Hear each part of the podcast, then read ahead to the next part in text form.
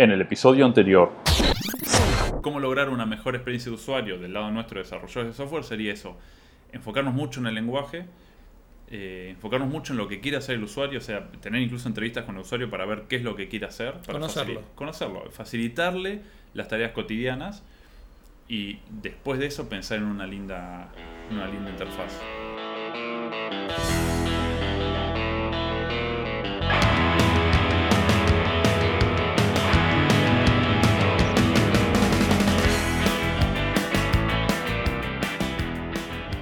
Hola, bienvenidos a un nuevo episodio del podcast Días Ágiles. Mi nombre es Sergio Mi nombre es Leonardo. y en esta oportunidad Ah, vamos a pará un hablar... minuto. Pará, pará, pará. ¿Qué, qué? Pará las rotativas. Sí, ¿qué pasa? Hay, hay que decir algo hoy. ¿Qué hay que decir? Que hoy es el Cuarto cuarto, episodio, episodio. del podcast. Gracias, Gracias, público. Gracias. Bueno, y en este cuarto Los episodio, aplaudidores entonces, una masa. les pa- por algo le pagamos. Claro, para que le pagamos. Eh, en este cuarto episodio, entonces, vamos a hablar de TDD. Exacto. Eh, arranquemos por lo básico, entonces. ¿Qué es TDD? Ok, TD formalmente es una de las prácticas de Extreme Programming. ¿sí? significa Test Driven Development o desarrollo guiado por pruebas ¿sí? en, en español. Y ahora, es una práctica que lo que dice es que indica cómo codear, sin importar el lenguaje en el cual se use. Exacto. Sí. Ni- no, no importa el lenguaje ni lo que estás codeando en el lenguaje. Exactamente, lo que dice TDD básicamente es, de, es una práctica que indica empezar por las pruebas. Dice, primero escribí una prueba de lo que vas a codear y después codear ¿sí? para que esa prueba pase.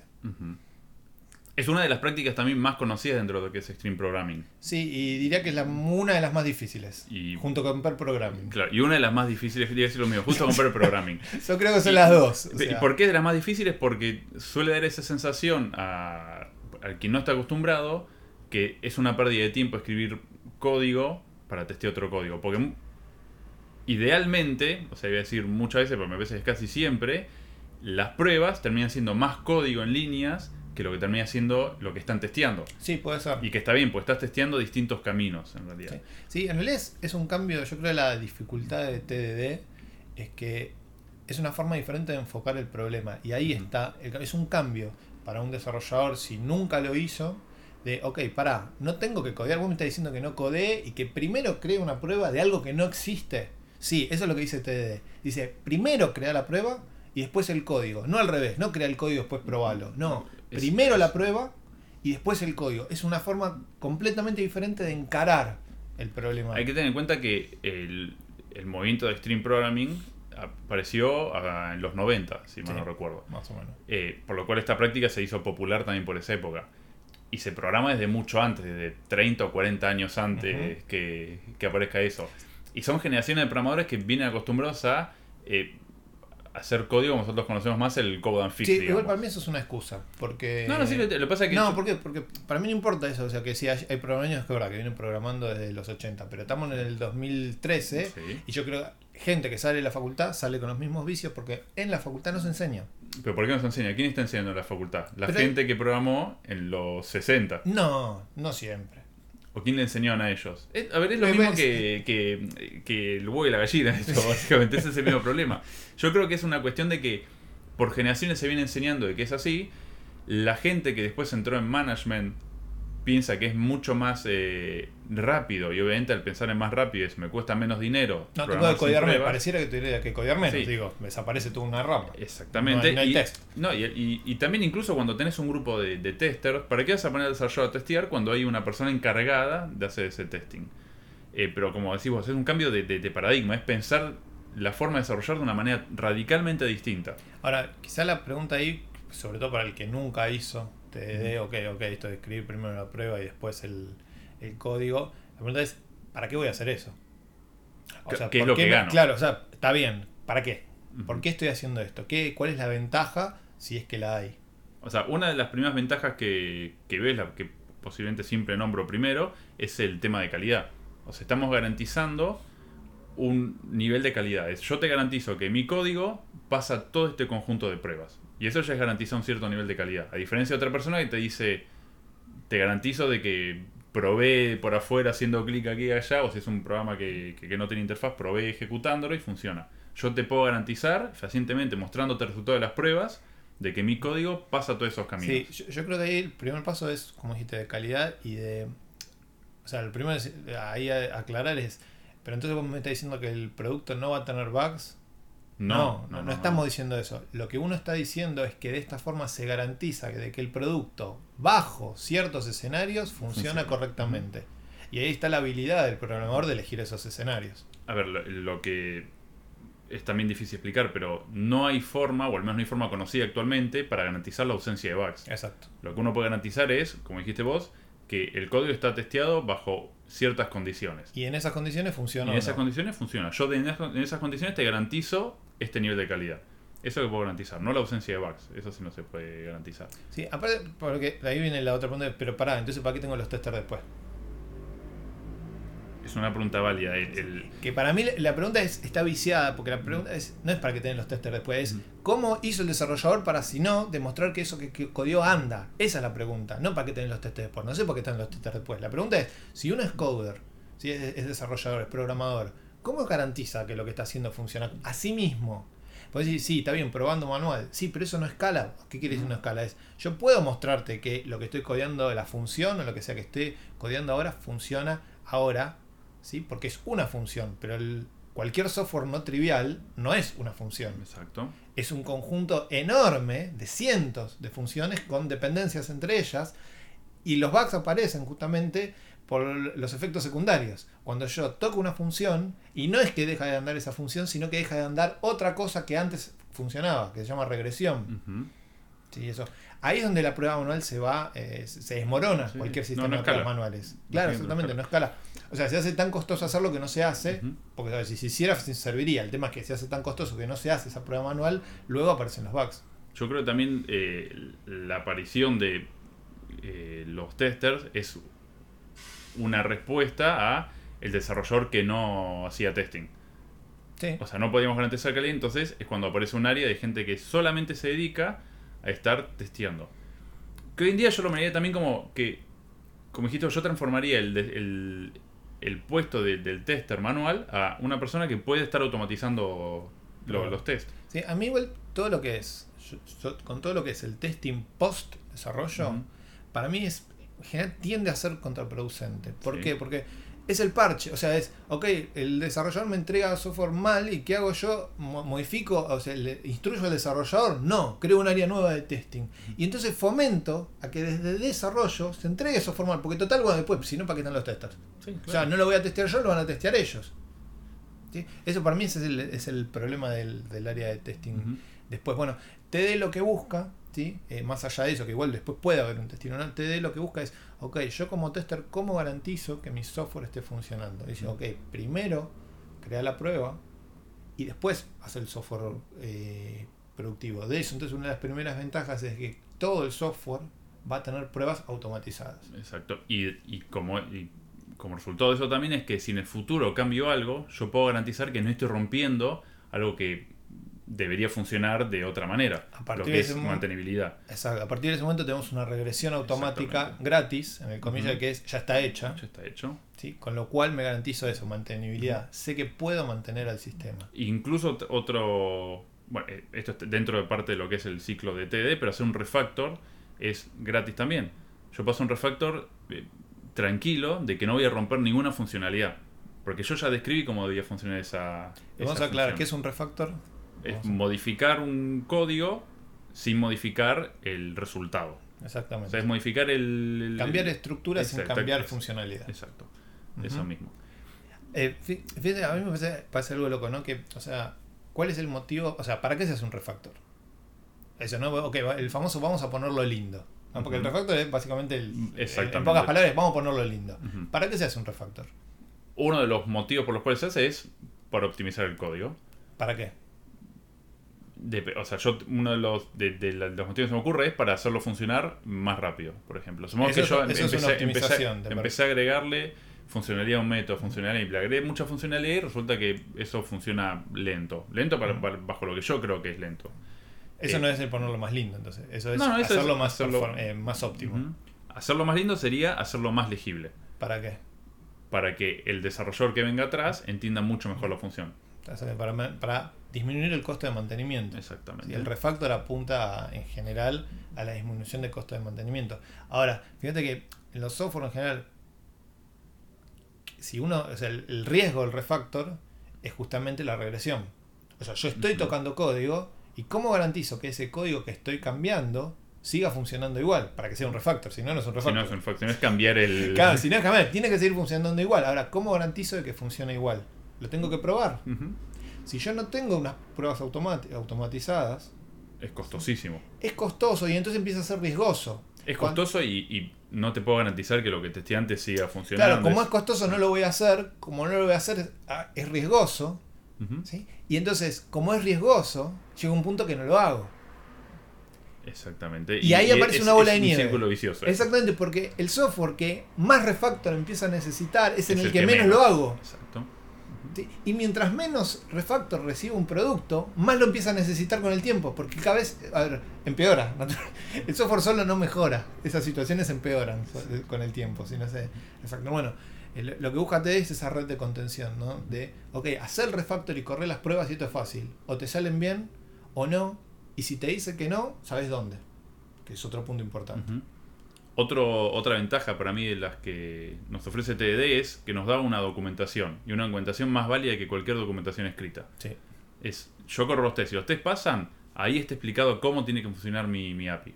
Es básicamente lo, que, lo que está explicando. Sí, yo, yo eso lo llamo documentación viva. Documentación viva, exactamente. O sea, no es el comentario arriba que dice que debería hacer que se desactualiza tan fácil como tocar Sí, una tocar, línea de código, Exacto. ¿sí? sino que el test es este método hace esto o esta función hace esto y la corriste y Mm. o pasó o no pasó. Eso no pasó, exactamente. O hizo eso o no lo hizo. ¿sí? Y es tal cual, y es documentación viva. ¿sí? Es un ejemplo concreto de De- uso y de ejecución de lo que se esté probando. Y otra ventaja que creo que por ahí es la más importante, que es parte de este cambio de paradigma, es que nos obliga primero a pensar en cómo debe llamarse lo que vamos a testear, supongamos que es un método, qué parámetros y de qué tipo va a recibirlos y qué es lo que espero recibir. El, el vice suele aparecer cuando uno primero desarrolla la funcionalidad, es que suele devolver lo que le es más fácil. O sea, devuelve lo que me, me es más fácil a mí devolver para hacer menos trabajo.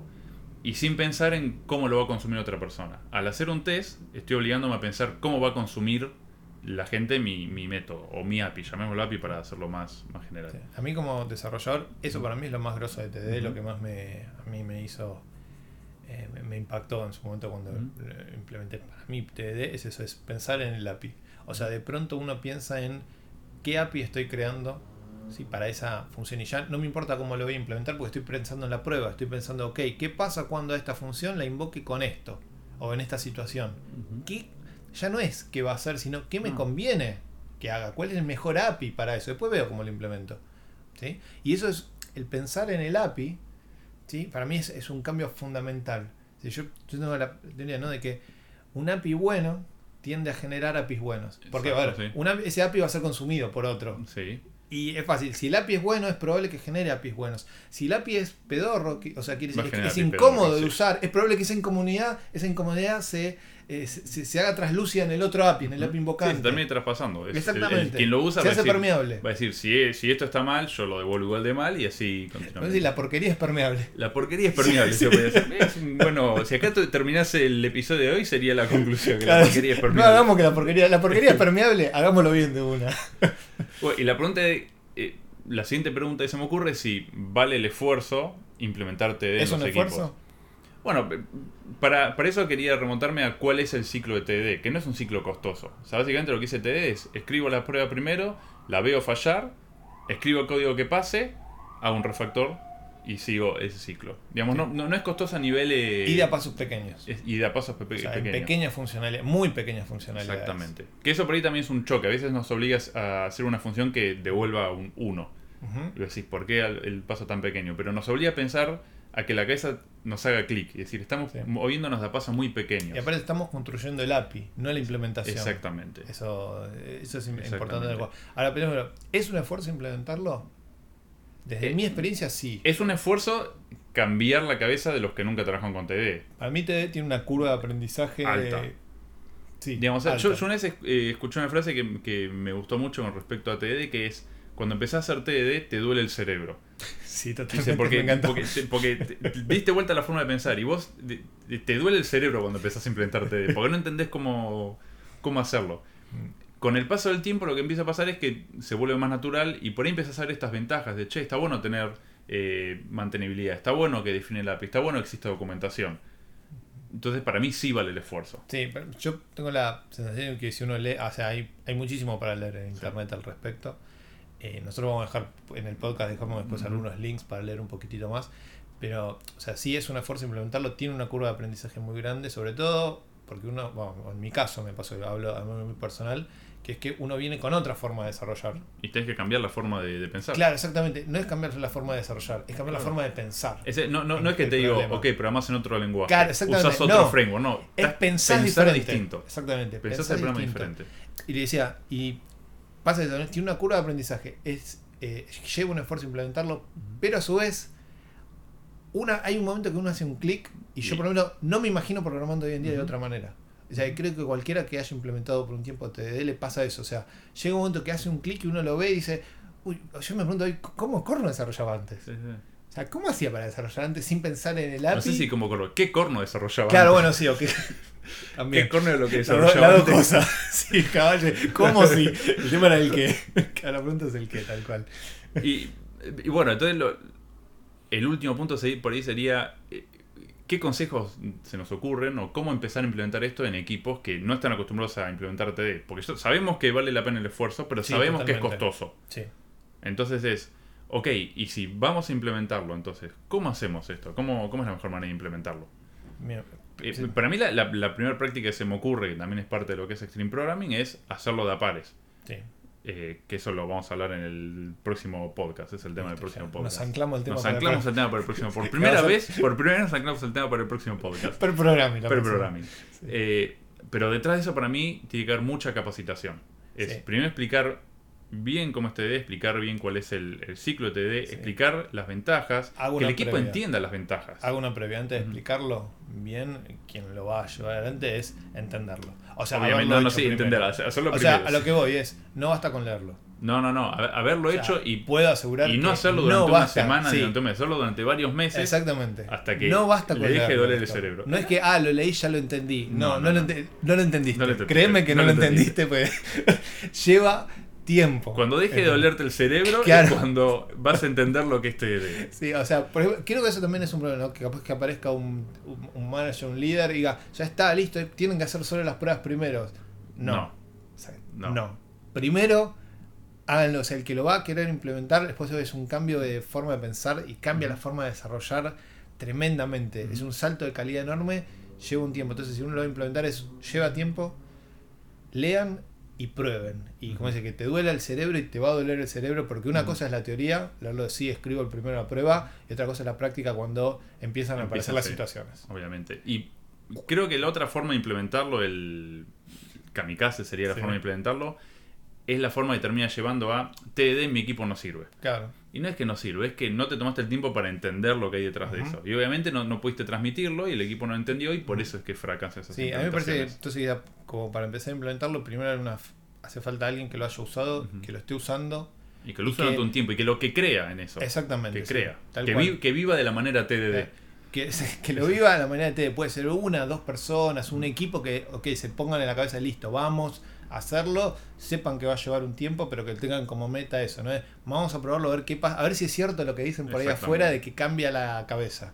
¿Sí? Y sí, sí, cambia la cabeza. Cambia la cabeza. ¿Sí? Y Lleva- tarda en cambiar la cabeza, porque como todo cambio Sí. de, de- paradigma, por, es- por- pues un cambio de paradigma, lleva tiempo. Exacto. Y un tiempo considerable. ¿Sí? Vale el esfuerzo, Vale el lleva esfuerzo. tiempo. Exactamente. Sí, como toda cosa que vale el esfuerzo en general. lleva Todo lo que vale tiempo. esfuerzo lleva tiempo. Sí, no, las cosas no son mágicas. En- exactamente. desarrollo de software tampoco, no hay magia, No es magia. hay esfuerzo de, de- de- de laburo. Bueno, eh, nos vamos, vamos despidiendo, Nos este, despidiendo. este podcast. Hoy vamos a cerrar eh, con el tema Vuelve al ejercicio de la banda Estación Groove. Digo, una- un tema que se llama de una banda de Estación Groove no puede fallar. No puede fallar. Estación Groove no puede fallar es- esto. Eh, pueden escuchar más temas de bandas que no pueden fallar como esta en www.comunidadfusa.com. Y si quieren un calendario con los próximos eventos en Latinoamérica, entren en www.diesagiles.com. Bueno, gente, esto es todo. Nos escuchamos en un mes. Nos vemos. Chao. Sí, sí, sí. Vuelvo al ejercicio después de terminar contigo. Ya nada me causa dolor, ahora todo es puro alivio. Hoy me doy cuenta, aún sigo vivo y sigo siempre por el camino del sol. Tomo mis propias decisiones, no le pregunto ni a. Tan rápido pasa esta vida que no voy a entregarle mi alma a un suicida. Sigo pensando que solo llegamos y de la misma manera nos vamos. Así que voy a pilotear mi viaje, guitarra en mano y sin equipaje. Saqué boletos hacia ningún lado, no tengo nada planeado. Lo peor que puedo hacer es estar desesperado. Ya aprendí a no caer en cualquier mambo. Muevo los hilos de esta gran marioneta. Cantar y hacer canciones no es cosa de colguetas. Trabajo mucho en cada letra. Tengo la responsabilidad porque todo lo que suena hoy en día apesta. Apesta, que no te des cuenta que todo lo que te cuentan es solamente lo que ellos quieren que creas. Maneja la radio, la TV y los periódicos. Te llevarán a convertirte en un psicótico. Estamos todos paranoicos. El fin del mundo es algo simbólico. Nada termina, todo se renueva. Haz las cosas bien para cuando vuelvas. Vuelve con tu mejor papel. Siente con el alma y la piel. Maneja tu destino, dibuja tu camino. Ya verás cómo cambias si lo haces tú mismo. Vuelve con tu mejor papel. Siente con el alma y la piel. Maneja tu destino, dibuja tu camino. Ya verás cómo cambias si lo haces tú mismo. Llegó la hora de entrar en acción. Todos los musicólogos llevando emoción. Para escribir la letra de esta canción no me hizo falta más que la pura pasión Esa loca pasión por seguir de pie Nada de lo que hagas cambiará mi parecer Abandonado como un perro por la calle voy Y soy feliz nunca bajo la nariz no soy ningún aprendiz, estoy aquí para enseñarte cómo cantan los MCs. Sobre tus pobres letras me hago la pis.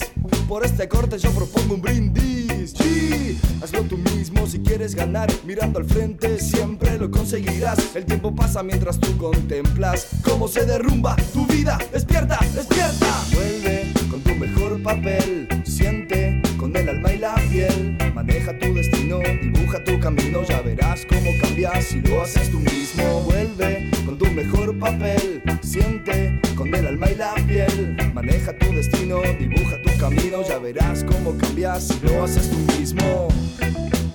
Hazlo tú mismo. Hazlo tú mismo.